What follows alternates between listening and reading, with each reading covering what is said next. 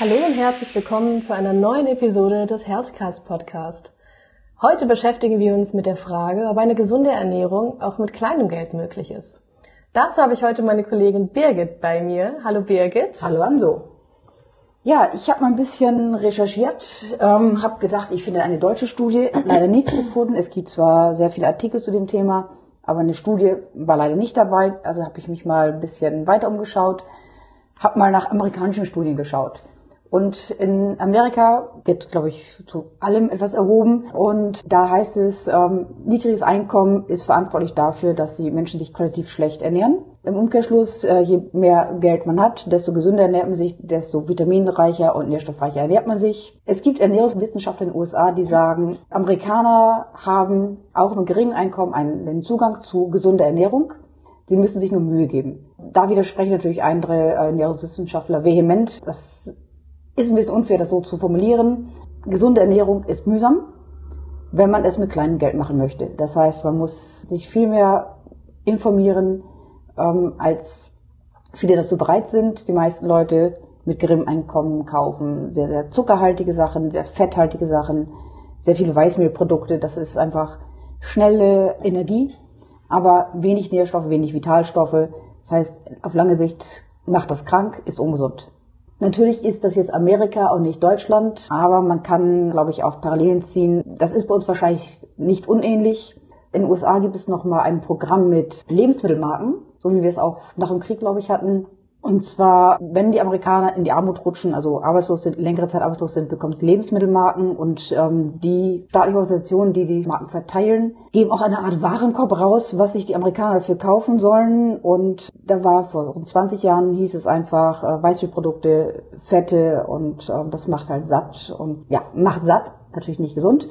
Sie sind ein bisschen äh, abgekehrt zu einer etwas gesünderen Ernährung, die damit möglich ist. Allerdings orientieren sie sich überhaupt nicht an amerikanischem Essverhalten. Das heißt, sie empfehlen dann Produkte wie zum Beispiel Vollkornnudeln oder auch Rosenkohl. Das ist, äh, kommt äh, so gut wie nicht vor in der amerikanischen Ernährung. Das brauche ich nicht zu empfehlen.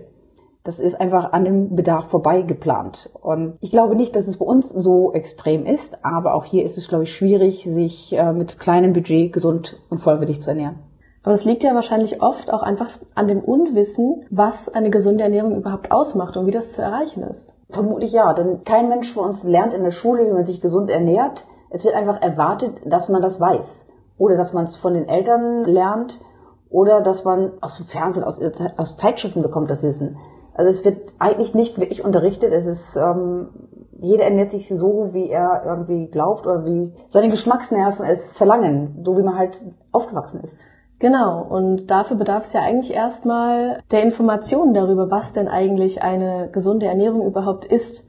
Und die DGE, die Deutsche Gesellschaft für Ernährung, spricht dabei von einer vollwertigen Ernährung, also einer ausgewogenen und vielfältigen Ernährung. Und dabei muss man zum einen darauf achten, welche Kalorienzufuhr man hat, sprich wie viel Kalorien man zu sich nimmt in Relation dazu, was man für einen Kalorienverbrauch hat um primär auch erstmal nicht massiv zu oder abzunehmen. Dann gehören dazu noch die Mikro- und Makronährstoffe, dass man darauf ein Auge hat, sowie Ballaststoffe und sekundäre Pflanzenstoffe, sprich Vitalstoffe. Und bei einer ausgewogenen und vielfältigen Ernährung sollten primär Gemüse, Obst, Getreideprodukte und auch Sattmacher wie Kartoffeln zum Beispiel dabei sein. Diese bieten alle Nährstoffe, wichtige Nährstoffe und Ballaststoffe sowie sekundäre Pflanzenstoffe. Und beim Obst und Gemüse empfiehlt die DGE das sogenannte 5 pro Tag Prinzip. Das bedeutet, dass man fünf Portionen an Obst und Gemüse pro Tag isst und es teilt sich auf in drei Portionen Gemüse am Tag und zwei Portionen Obst am Tag, was ungefähr 400 Gramm Gemüse und 250 Gramm Obst sind.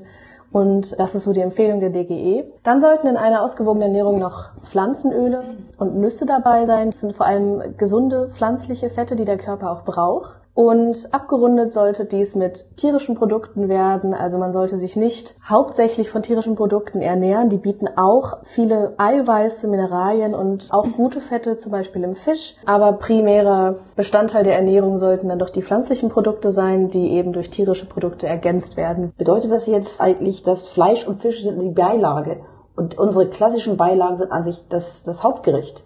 Stimmt das so? Im Prinzip schon. Ich meine, wenn man sich mal ein Steak im Restaurant mit Gemüse bestellt, da ist ja auch meistens der Fleischanteil viel geringer. Also weiß nicht, eben so ein handgroßes Steak und der Rest ist Gemüse, wenn man sich das bestellt. Und so sollte es auch eigentlich sein.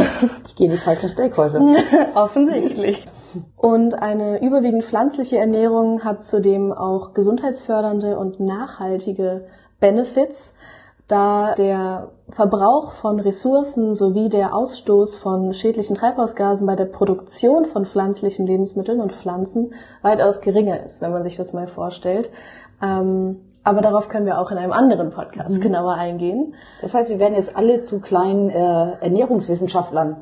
Bevor wir überhaupt äh, in den Supermarkt gehen können, müssen wir ja im Prinzip erst einmal die Pflanzen studieren, zu wissen, was wo drin ist und was ich überhaupt brauche. Und überhaupt erstmal ermitteln, was mein Körper braucht, wie viele Kalorien ich verbrauche. Das weiß doch vermutlich nicht jeder sofort. Eben, und mhm. dazu gehört eben ein gewisser Teil an Recherche. Und um sich gesund und ausgewogen zu ernähren, muss man natürlich auch wissen, was man isst und was man zu sich nimmt und was am besten für einen ist.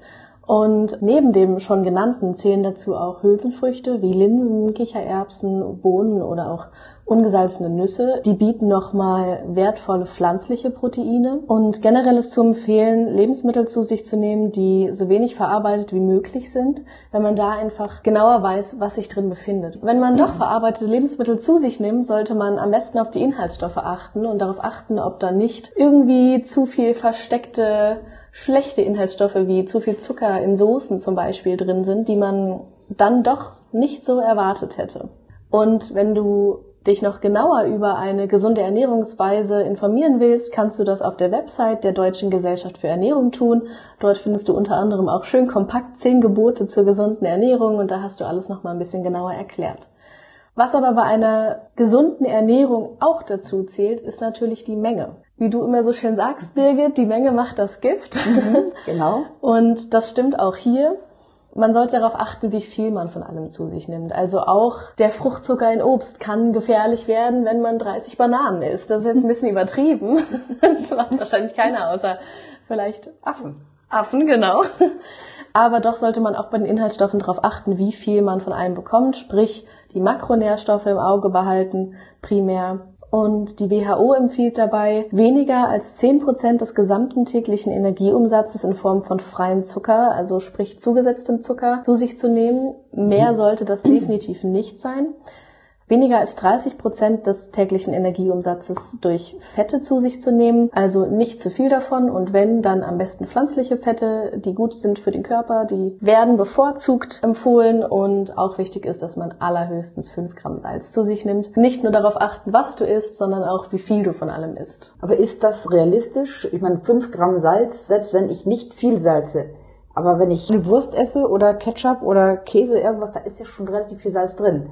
Das heißt, ich dürfte ja nicht mehr mein Kartoffelwasser salzen, was schlecht wäre, weil dann die Kartoffeln auslaugen und keine Nährstoffe mehr in der Kartoffel bleiben. Das heißt, sind das realistische Werte? Ich glaube, die Salzmenge überschätzt man ganz leicht mal. Also ich habe auch mal eine Zeit lang sehr darauf geachtet, wie viel Salz in meinen Lebensmitteln ist und auch wie viel ich zu mir nehme. Und auch wenn man sich sein Ei beim Frühstück salzt, wenn man auf jeden Löffel ein bisschen Salz drauf macht, hat man im Endeffekt noch nicht mal ein Gramm Salz zu sich genommen. Kommt natürlich mhm. darauf an, wie viel Salz man im Endeffekt aufs Ei macht, aber im Prinzip ist es gar nicht so schwer darauf mhm. zu achten, weniger Salz zu sich zu nehmen. Und ich habe auch die Erfahrung gemacht, sobald ich darauf geachtet habe, habe ich die Geschmäcker der Lebensmittel an sich viel besser wahrgenommen und auch viel mehr wertschätzen gelernt, weil ich auf einmal den Geschmack des Eis genossen habe und weniger einfach nur Salz in mich reinzuschaufeln. Und das habe ich im Endeffekt gemerkt, dass man auch mit weniger Salz sehr viel mhm. aromatischer die Lebensmittel wahrnimmt und im Prinzip es einfach festgesetzt ist, dass der mhm. Körper nicht sonderlich viel mehr Salz zu sich nehmen sollte. Denn das hat nicht nur einen gesundheitlichen Aspekt, sondern auch einen optischen Aspekt. Denn wie viele ja wissen, Salz speichert Wasser. Das bedeutet, ein übermäßiger Salzkonsum führt zu Wassereinlagerungen im Körper, was meist auch unerwünschte Zunahme an Gewicht zur Folge hat. Genau, und das wollen wir eigentlich äh, vermeiden. Wir wollen ja gesund eben. und einigermaßen schlank. Beziehungsweise so, wie man sich wohlfühlt eben. Genau. Mhm. Gut, aber du hast natürlich recht. Die Menge ist natürlich wichtig, aber auch die Qualität des Lebensmittels ist ja nicht zu unterschätzen. Ich meine, du hast es gerade erzählt, dass die äh, DGE empfiehlt, Obst und Gemüse zu essen und auch da verschiedene Sorten zu nehmen. Es macht wahrscheinlich auch einen Unterschied, ob ich jetzt eine Karotte direkt vom Bauern hole, die, was ich vor drei Stunden geerntet wurde, oder ob ich eine Karotte aus Ägypten einfliegen lasse und die dann drei Tage im Supermarkt liegt, bevor sie gekauft wird und dann noch mal zwei Tage im Gemüsefach, bis sie gegessen wird. Nicht nur die Vielfalt, sondern auch die Qualität des Produktes, die ausschlaggebend ist. Das hat auch ganz viel bei frischem Obst zumindest mit den langen Transportwegen und mhm. der meistens unangemessenen dunklen Lagerung zu tun, oder? Genau, die werden häufig wird Obst oder auch Gemüse, alles was importiert wird, unreif geerntet wird dann zu uns transportiert und reift dann erst nach. Da viele Pflanzenstoffe werden überhaupt erst gebildet in den letzten Tagen der Reifung, also ganz, ganz, ganz am Ende. Und wenn es nachreift, können diese Stoffe teilweise gar nicht mehr gebildet werden oder nicht mehr in diesen Mengen gebildet werden. Das heißt, es ist dann vielleicht wirklich nur ein Ballaststoff, aber nicht wirklich eine Vitamin- und Nährstoffquelle. Es macht das Obst nicht unbedingt ungesünder, aber auf jeden Fall mhm. ist bei frischem Obst, das lange transportiert wurde, ein gewisser Vitaminverlust zu verzeichnen. Ich glaube, regional und saisonal ist sehr, sehr wichtig. Unsere Großeltern haben damals, weil es es einfach nicht gab in der schlechten Zeit, also nach dem Krieg, haben regional und saisonal gegessen. Da hat man keine Bananen eingeflogen, keine Mangos eingeflogen, keine Ananas eingeflogen. Da hat man gegessen, was es gab. Und wenn es im Herbst Kohl gab, dann hat man Kohl gegessen. Und wenn es Äpfel gab, dann hat man Äpfel gegessen. Und zwar hiesige Äpfel aus der Region. Die schmecken besser, sie sind äh, kleiner CO2-Fußabdruck. Sie sind im Zweifelsfall vitaminreicher, weil kurze Wege. Wenn man noch Glück hat, hat man einen Biobaum um die Ecke. Der Biobauer züchtet vielleicht noch alte Sorten. Die alten Sorten sind gesünder. Es gibt wesentlich weniger Allergien auf alte Apfelsorten. Es hat an sich Vorteile, regional und saisonal zu essen. Und, und vor allen Dingen beim Bauern wird es günstiger. Und wie mittlerweile ja auch bekannt ist, steckt ja auch nicht nur in den offensichtlichen Lebensmitteln wie Orangen, Vitamin C, mhm. sondern unter anderem auch in Grünkohl. Ja. Aber und Sauerkraut, ganz wichtig. Genau, aber dennoch klingt das jetzt alles irgendwie sehr teuer. Selbst das Obst, das frische Obst zu kaufen oder vom Bauern zu kaufen, klingt irgendwie auch teuer. Ist das mit kleinem Geld denn überhaupt möglich? Ich glaube schon, wenn man das Ganze ein bisschen plant. Man kann auf den Wochenmarkt gehen und wenn man so kurz vor Ende des Wochenmarkts geht, dann bekommt man ganz, ganz oft große Mengen sehr, sehr günstiges Gemüse oder Obst. Man muss halt dann eine Palette Kakis kaufen. Mhm. Gut, dann kocht man mal Kaki-Marmelade oder was auch immer. Oder Bananen, dann gibt's halt mal fünf Kilo Bananen. Man hat halt dann sehr viele Bananen, die man halt dann essen sollte.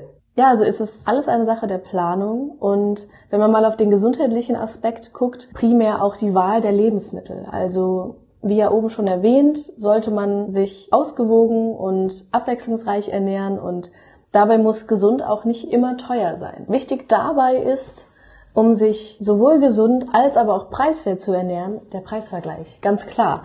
Dazu gehört unter anderem die Marktwahl beziehungsweise die Quelle, wo man seine Lebensmittel bezieht. Das hast du eben schon erwähnt. Mhm. Das können Supermärkte sein, das kann der Preisvergleich zwischen Supermärkten sein, hier und da, was eben gerade günstiger ist. Das kann der Markt sein, ob es vielleicht da günstiger ist. Also wichtig ist der Vergleich das Auge drauf haben, wo du was vielleicht am besten bekommst. Dann ist da natürlich auch der Mengenaspekt mit drin. Also ein ganzer Sack Kartoffeln hält natürlich auch eine ganze Weile und kann auch viele Münder ernähren, würde ich mal sagen. Aber dazu muss man aber auch noch wissen, wie man Kartoffeln lagert. Heute haben wir viel zu warme Wohnungen. Da keimen die Kartoffeln schnell, werden grün, dann kann sie wegschmeißen, weil sie dann äh, Gift produzieren. Das heißt, wenn ich Vorräte anlege, so wie es unsere Großmütter getan haben oder Urgroßmütter getan haben, muss ich wissen, wie ich sie lager. Ohne Früher gab es kalte Keller. Ja. Heute ist es ein Hobbykeller. Ja. Ohne Frage. Also im Prinzip macht es einfach die Information, die man hat. Also bei der Marktwahl und beim Preisvergleich auch darauf zu achten, wo ist vielleicht gerade etwas im Angebot. Wenn jetzt zum Beispiel bei einem Supermarkt gerade der Reis im Angebot ist, der hält sich und wirklich signifikant günstiger ist als sonst, auch in anderen Märkten, dann, wenn es möglich ist, kaufe ich mir davon gerne dann auch mal ein, zwei, drei Packungen mehr, als ich vielleicht in diesem Monat brauche. Einfach, dass ich sie noch habe und vielleicht auch für schlechte Zeiten mhm. mal. Ich meine, wenn man frisches Obst und Gemüse kauft, wird das ja auch schnell mal schlecht. Also wenn da was im Angebot ist, sollte man es vielleicht nicht in Massen kaufen, wenn man nicht gerade weiß, was man damit anfangen kann. Wo ich es kaufe und welche Menge ich kaufe, ist immer die Frage, wenn ich jetzt zu viel eines Gemüses einkaufe, weil ich es gerade besonders günstig bekomme, muss ich es wieder einlagern. Verliere ich doch wieder an Vitaminen. Ähm, dann ist es vielleicht auch sinnvoll zu sagen, okay, dann gehe ich bei bestimmten Gemüsen, zum Beispiel bei Erbsen, auf TK-Ware. Mhm. Es ist bequem und vor allen Dingen bleiben die Vitamine erhalten und auch die Mineralstoffe weitestgehend erhalten. Ja, gerade bei frischem Obst und Gemüse ist es ja meistens so, dass durch die langen Transportwege und die dunkle und nicht adäquate Lagerung zwischendrin auch meistens ein Vitaminverlust äh, vorhanden ist, wie du ja schon erwähnt hast. Und Tiefgemüse haben wir ja den Vorteil, es wird teilweise noch auf dem Feld äh, geputzt und auch eingefroren, schockgefrostet. Das ist ein ganz kurzer Weg. Innerhalb von einer Stunde ist das gefroren. Natürlich wird ein Teil des, der Vitamine zerstört, aber es ist immer noch eine Menge da. Und wenn ich frisches Gemüse, scheinbar frisches Gemüse im Supermarkt kaufe, das da vielleicht schon seit drei Tagen geerntet ist, da ist nicht mehr viel drin. Spinat verliert innerhalb von 24 Stunden 80 Prozent seiner Vitamine. Da kann ich auch gleich tiefgefroren essen. Ja, und preislich macht das auch nochmal eine ganze Menge aus. Also zum Beispiel ein Kilogramm Pfannengemüse tiefgefroren kostet irgendwas zwischen 1,70 und 1,80 im Durchschnitt, während jetzt mal als Vergleich genommen ein Kilo frische Paprika um die 6,40 Euro kostet. Und auch wenn vielen die frische Variante vielleicht besser schmeckt, ist die tiefgekühlte Variante nicht viel weniger wertig in den Nährstoffen und zudem auch noch viel kostengünstiger und länger lagerbar. Also wäre das vielleicht eine total gute Alternative. Man muss durch darauf achten, dass man dann den Spinat nimmt und nicht den Rahmspinat oder dass man das Gemüse nimmt ohne Butter und Sahnezusatz, sondern dass man halt einfach das naturbelassene Gemüse nimmt. Dann ist es sicherlich eine gute Alternative. Wir wollen ja gesund leben und wollen natürlich nach Möglichkeit Fett, unnötiges Fett einsparen. Man kann ja danach immer noch eine kleine Menge Sahne oder eine kleine Menge Butter dazugeben, einfach damit es ein bisschen abgerundet ist im Geschmack. Aber wenn wir ein fertiges Buttergemüse kaufen, haben wir gar keinen Einfluss darauf, wie viel Butter eigentlich drin ist. Genau, und dabei kommt es eben wieder darauf an, sich mit den Lebensmitteln zu befassen und auf die Inhaltsstoffe vor allem zu achten. Denn Gemüse ist nicht gleich Gemüse, wenn es schon vorgefertigt mhm. ist. Und es ist schon vorproduziert und auch schon vorher verarbeitet. Und teilweise sogar schon gewürzt. Aber ich möchte auch gerne selbst entscheiden, welche Gewürze an mein Gemüse kommen und nicht äh, eine Gewürzmischung ähm, nehmen, die mir vorgeschrieben wird. Genau, also am besten ist es auch beim, bei Tiefkühlsachen, die Lebensmittel zu wählen ohne Zusätze, sprich anstatt Rahmspinat vielleicht einen eingefrorenen Blattspinat zu wählen, anstatt Rahmblumenkohl vielleicht einfach die Blumenkohlröschen zu wählen, also darauf zu achten, dass da wirklich auch nur das Gemüse drin ist und nichts zugesetzt ist, weil das sind auch meistens die versteckten Kalorien, wo man sich dann denkt, na, ich habe doch heute äh, einen Teller Spinat mit Kartoffeln gegessen, aber dann waren da halt, war da halt Sahne zugesetzt und unglaublich viel Salz und das macht's dann eben aus, diese kleinen versteckten Sünden, die da drin sind. Also ist ja auch dieses Tiefkühlgemüse auch nicht wirklich spannend. Ist doch viel interessanter, mal auf den Markt zu gehen und einfach mal zu gucken, was gibt es denn? Welche Gemüse kommen vielleicht aus Deutschland und ich kenne sie vielleicht noch gar nicht. So alte Gemüse wie Pastinaken oder wie Topinambur. Pastinaken kennen wir doch alle aus Babygläschen, weil die äh, nicht blähen. Aber Topinambur äh, ist den wenigsten Leuten bekannt. Die wenigsten wissen, was sie mit anfangen können. Es ist eine sonnenblumenartige Pflanze. Es wird die Wurzel verarbeitet. Die kennt man gerade in Süddeutschland, so in Baden-Württemberg, in Baden besonders. Die brennt Schnaps draus. Aber man kann die Wurzel auch essen. Und man kann daraus ganz fantastische Gemüseaufläufe herstellen. Ist lecker, ist was ganz anderes und ist auch ausgebrochen gesund, die Topinambur. Okay, habe ich auch noch nie von gehört. Ja, es ist äh, eher ein Exot, wobei an sich ein ganz klassisches altes Gemüse. Aber ist das überhaupt in Deutschland erhältlich? Absolut. Es wird in Deutschland angebaut, es wird in Deutschland verarbeitet und man, äh, man bekommt es äh, auf Wochenmärkten und teilweise sogar schon in Supermärkten. Apropos Wochenmärkte, ist das nicht auch eine gute Alternative, um sein frisches Obst und Gemüse zu beziehen? Absolut. Zum Beispiel die ganzen heimischen Produkte würde ich eher auf dem Wochenmarkt kaufen, als jetzt im Supermarkt. Bananen und Mangos, klar, kaufen im Supermarkt, das ist, da ist nicht unbedingt der ähm, Erzeugermarkt äh, der richtige Ort oder der, der Wochenmarkt. Aber wenn es darum geht, heimisches äh, Gemüse und Obst zu kaufen, würde ich immer erstmal auf den Wochenmarkt gehen. Vor allen Dingen, weil die meisten Produkte auch aus der Region stammen. Das heißt, ich bekomme vielleicht Äpfel direkt vom Nachbarbauern und die haben dann teilweise auch alte Sorten. In, der, in den Supermärkten bekommt man ja noch ganz, ganz wenige moderne Apfelsorten. Auf dem Wochenmarkt, auf dem Erzeugermarkt ist es eine riesen Vielfalt. Das heißt, die schmecken noch richtig nach Apfel, sie riechen noch nach Apfel und jeder Apfel schmeckt anders. Und äh, diese alten Sorten äh, haben auch wesentlich weniger Allergene. Das heißt, auch für Allergiker könnten diese Apfelsorten geeignet sein. Das müsste man einfach ausprobieren. Mhm. Das sind noch die guten, die man früher vom Feld geklaut Ja, hat. das sind die guten, die man früher vom Feld geklaut hat. Ja. ja absolut. Ja, und wie sieht das preislich aus auf dem Wochenmarkt? Ach, Wochenmärkte sind an sich nicht teurer als normale Supermärkte und wenn man ein ganz schlauer Fuchs ist, dann geht man mal so zum Ende des Wochenmarkts über den Markt. Die Händler wollen ihre Ware loswerden. Sie müssen sie loswerden, weil sie ja nicht bis zur nächsten Woche gelagert werden können. Also kann man da absolute Schnäppchen machen. Natürlich sind da die Mengen wieder etwas größer. Das kann sein, dass man dann mal eine Steige von irgendwas kauft. Aber wenn man sich vielleicht vorher ein bisschen beschäftigt hat mit Obst und Gemüse, dann fällt einem auch sofort was ein, was man daraus machen kann. Zum Beispiel kann man aus Mangos, wenn man eine ganze Steige Mangos bekommt, die sehr reif sind, kann man einen Mango-Chutney herstellen, also eine würzige Soße. Mhm, Genauso wie bei Bananen. Also wenn man ganz viele Bananen bekommt, was ich auch gerne mache, das ist gerade mit den reifen Bananen, mit den fast überreifen Bananen am besten, wenn man die einfriert und sobald sie gefroren sind, wenn man mal Lust auf ein bisschen gesundes Eis hat, die einfach nur in den Mixer gibt, du hast ein super süßes Bananeneis. Ja, Oder ein Bananenbrot. Also man kann auch, wenn man mal zu viel kauft, weil der Preis extrem gut ist, es einfach verarbeiten. Einfrieren oder äh, verbacken oder was ich, wenn jetzt zum Beispiel gerade die Kräuter kommen. Die Kräuter, die hiesigen Kräuter sind teilweise sehr, sehr preiswert. Jetzt sind sie sehr preiswert, die werden immer wieder sehr teuer. Warum kann ich nicht aus Basilikum ein Pesto herstellen oder aus Petersilie ein Pesto herstellen? Frisches Pesto schmeckt tausendmal besser, würde ich sagen. Absolut. Ich weiß, was drin ist. Ich Ja. weiß, dass auch wirklich nur das drin ist, äh, was reingehört. Genau. Ähm, und wenn ich es immer schön mit Olivenöl bedecke, dann hält es auch relativ lange. Ja. Und damit hat man sehr, sehr preiswert ein sehr, sehr gutes Pesto. Oder was ich, wenn zum Beispiel, wenn man Tomätchen bekommt, wenn man eine große Menge Tomaten bekommt, den Ofen legen zum Trocknen, dann hat man die getrockneten Tomaten. Denn ich kann nicht, äh, was ich, fünf Kilo Tomatensalat essen, oder will ich vielleicht auch nicht.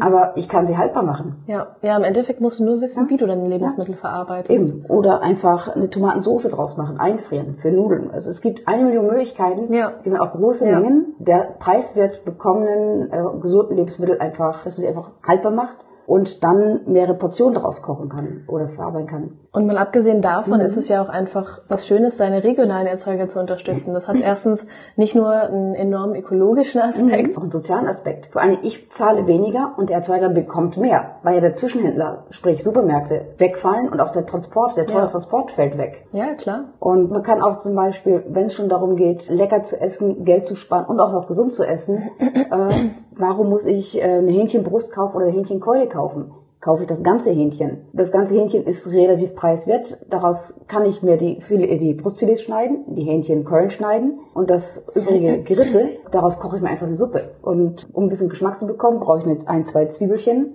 und äh, die Gemüseeinlage. Dann ist auch ganz, ganz billig zu bekommen, indem ich einfach, wenn ich Gemüse koche, das einfach schäle und die Schalen einfach aufbewahre. Die kann ich auch einfrieren. Und wenn ich das nächste Mal einen Huhn esse, nehme ich die gefrorenen Schalen und koche sie einfach mit. So habe ich für ganz, ganz kleines Geld, an sich aus Abfällen, Anführungszeichen, eine Suppe gekocht. Ja, also ist auch der Trick, einfach alles zu verwerten, was man, was man hat. Einfach alles verwerten, ja. So wie es früher auch gemacht wurde. Warum müssen wir jetzt nur noch die Filets essen, nur noch die teuren, edlen Stücke? ja. Und wir vergessen dabei, äh, einfach das ganze Tier zu verarbeiten. Ja.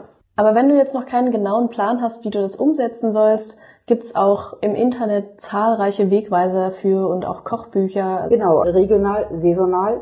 Und dann, wenn ein hochwertiges Fleisch im Angebot ist, dann nimm nicht das billige Tier aus der Massenhaltung, sondern wenn ein hochwertiges Fleisch im Angebot ist, kauf ein größeres Stück, kauf aber ein unedleres Stück.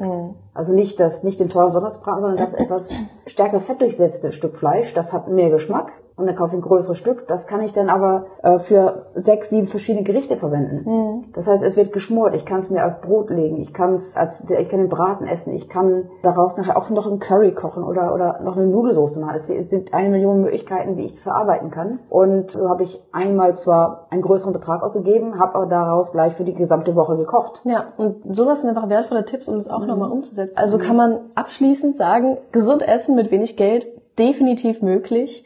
Wichtig dabei ist einfach die Planung. Zusammengefasst heißt das einfach, man plant sein Essen, man befasst sich am besten mit den Lebensmitteln, also mit den Inhaltsstoffen, mit deren Energiewert, also deren Kalorien und auch deren Herkunft und wie man was am besten kombiniert. Also ein umfassendes Wissen über die Lebensmittel ist dabei einfach wichtig, um auch zu verstehen, was dein Körper braucht und was auch mit wenig Geld zu erreichen ist. Dann ist es natürlich auch wichtig, einen finanziellen Rahmen festzulegen und damit zu rechnen und zu kalkulieren. Das klingt jetzt alles sehr trocken, es hilft aber tatsächlich. Das habe ich selbst auch schon machen müssen, dass ich einfach einen bestimmten Betrag an Geld hatte und mir planen musste, was ich davon kaufe, einfach weil mehr in dem Moment vielleicht nicht drin gewesen wäre. Und wenn man das ein bisschen clever macht, kann man sich auch hier und da noch was gönnen. Das heißt nicht, dass man verzichten muss.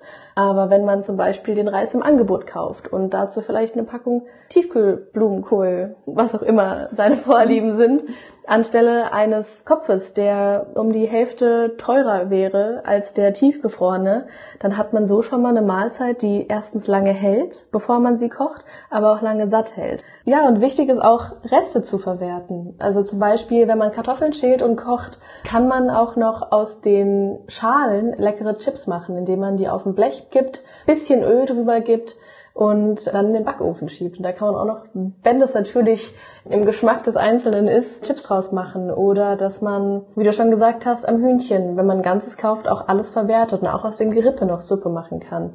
Oder auch seinen Kartoffeln, wenn du jetzt nicht alle Kartoffeln isst, dann kannst du am nächsten Tag entweder Bratkartoffeln machen und nicht einfach wegschmeißen. Oder du zerdrückst sie mit ein bisschen Ei bisschen Mehl und machst daraus kleine Kartoffelpuffer, so kleine Kartoffelküchlein. Genau, also auch Reste von Mahlzeiten auf keinen Fall ja. wegwerfen, wenn sie jetzt mhm. nicht schon eine Woche alt sind. Aber so weit wollt ihr es ja gar nicht am kommen lassen. Tag. Einfach am nächsten Tag oder am genau. Abend. Genau, man, man kann noch so viel aus den Resten machen und es mhm. ist einfach noch unglaublich viel wert, das noch übrig zu haben, anstatt es einfach wegzuwerfen und was Neues zu kochen. Dabei kann man auch kreativ werden. Also mhm. Gut, aus Kartoffeln Bratkartoffeln zu machen, ist ja so das Gängige. Aus altem Weißbrot machst du Margarita. Genau. Eben, du musst dein Brot nicht wegschmeißen. Und wenn es dafür zu trocken ist, dann reibst du es und hast du Paniermehl. Ja, und wenn man sich, ja. wenn man im Internet ein bisschen guckt, gibt's auch für das ein oder andere Lebensmittel noch Tipps und Tricks, um mhm. es äh, am Leben zu halten oder wieder mhm. zu erwecken. Mhm. Ähm, dass es eben wieder schmeckt. Eben, aber was man vor allem nicht vergessen sollte, das Ganze klingt ja an sich eher so ein bisschen dröge und ein bisschen mhm. langweilig. Kalkulieren und rechnen. Und, ja, äh, man kann aber das Ganze auch irgendwie viel netter gestalten, indem man einfach sagt, okay, ich gehe mit meinem Partner zusammen einkaufen, wir gucken gemeinsam, was gibt's denn für Dinge und wir kaufen gemeinsam und entdecken diese Lebensmittel und schauen mal, was wir daraus machen können. Das macht auch Spaß oder auch mit Freunden kochen und dann einfach mal, ähm, jeder kauft was und präsentiert zum anderen, sagt, lass uns mal gemeinsam was draus machen und lass uns mal überlegen, was man machen kann. Es gibt so viele Möglichkeiten, das Ganze lustig zu machen und man lernt so viel über die Natur, über die deutschen Produkte, die klassischen, äh, ursprünglichen deutschen Produkte, die wir gar nicht mehr kennen. Ja, klar. Also gerade wenn man sich vorher recht mhm. einseitig ernährt hat, macht es auch einfach Spaß, mhm. Neues zu entdecken mhm. und auch neue Geschmäcker zu entdecken. Also als ich angefangen habe, meine Ernährung umzustellen, habe ich auf einmal ganz viel entdeckt, was ich noch gar nicht kannte. Und dabei kann man auch echt experimentell werden. Ja, oder auch, warum kennen bei uns dann die Kinder eher eine Mango als, als einen Knollensellerie? Ja. Ich meine, der Knollensellerie wächst direkt vor der Haustür. Die Mango fliegt erstmal um die halbe Erde. Weil man es eben gewohnt ist. Aber daraus, mhm. das kann man ja. ja. auch, und das ist natürlich, glaube ich, auch ein guter Vorteil daran, wenn man das mit der ganzen Familie macht. Mhm dann hat es auch einen spielerischen Lerneffekt oder kann einen spielerischen Lerneffekt haben. Also zum Beispiel könnte man mal ein Familienquiz draus machen und sagen, was kommt denn aus Deutschland? Und ich als Kind hätte, glaube ich, gesagt, die Mango, weil ich sie hier kenne. Aber ja. das weiß ich natürlich gar nicht, dass die erstmal hier rüber transportiert werden musste. Und dieses Quiz kannst du auch noch mit den Verkäuferinnen der äh, gängigen Supermärkte machen, denn die kennen ihr Gemüse auch nicht. Na gut, sofern natürlich nicht so viel los ist. ja, aber wie gesagt, also das hat auch nochmal zur Folge, dass das neu erlangte Wissen auch an die Kinder weitergegeben werden kann. Und ich muss einfach mhm. sagen, es macht total Spaß, sich damit zu befassen. Und vielleicht ist es am Anfang auch mühselig, aber wenn man dann erstmal angefangen hat, sich ein bisschen ausgewogener zu ernähren, hat man auch viel mehr Energie das kann ich auch sagen, motiviert unglaublich, um das weiterzuführen. Und aus eigener Erfahrung kann ich auch behaupten, das ist mit einem kleinen hm. Budget möglich. Eben gut, aber es ist doch wie alles, äh, was man neu anfängt. Es ist mühselig, auch wenn ich jetzt mit Sport anfange. Auch das ist fürchterlich mühselig. Man braucht vielleicht einen langen Atem, wie mit allen Dingen, aber man sollte auf jeden Fall probieren und nicht einfach sagen, ach komm, die Tiefkühlpizza kostet 1,99, dazu noch eine Plastikflasche Bier, super ausgewogen. Äh, vielleicht mache ich meine Pizza einfach mal selber Genau. Und ähm, trinkt dann vielleicht mal einen regionalen Saft. Und generell ist es viel kostengünstiger, auch mal Nudeln oder den Pizzateig selbst zu machen. Also viel mehr als ein bisschen Mehl, Wasser und Salz ist da ja nicht drin in dem Pizzateig. Also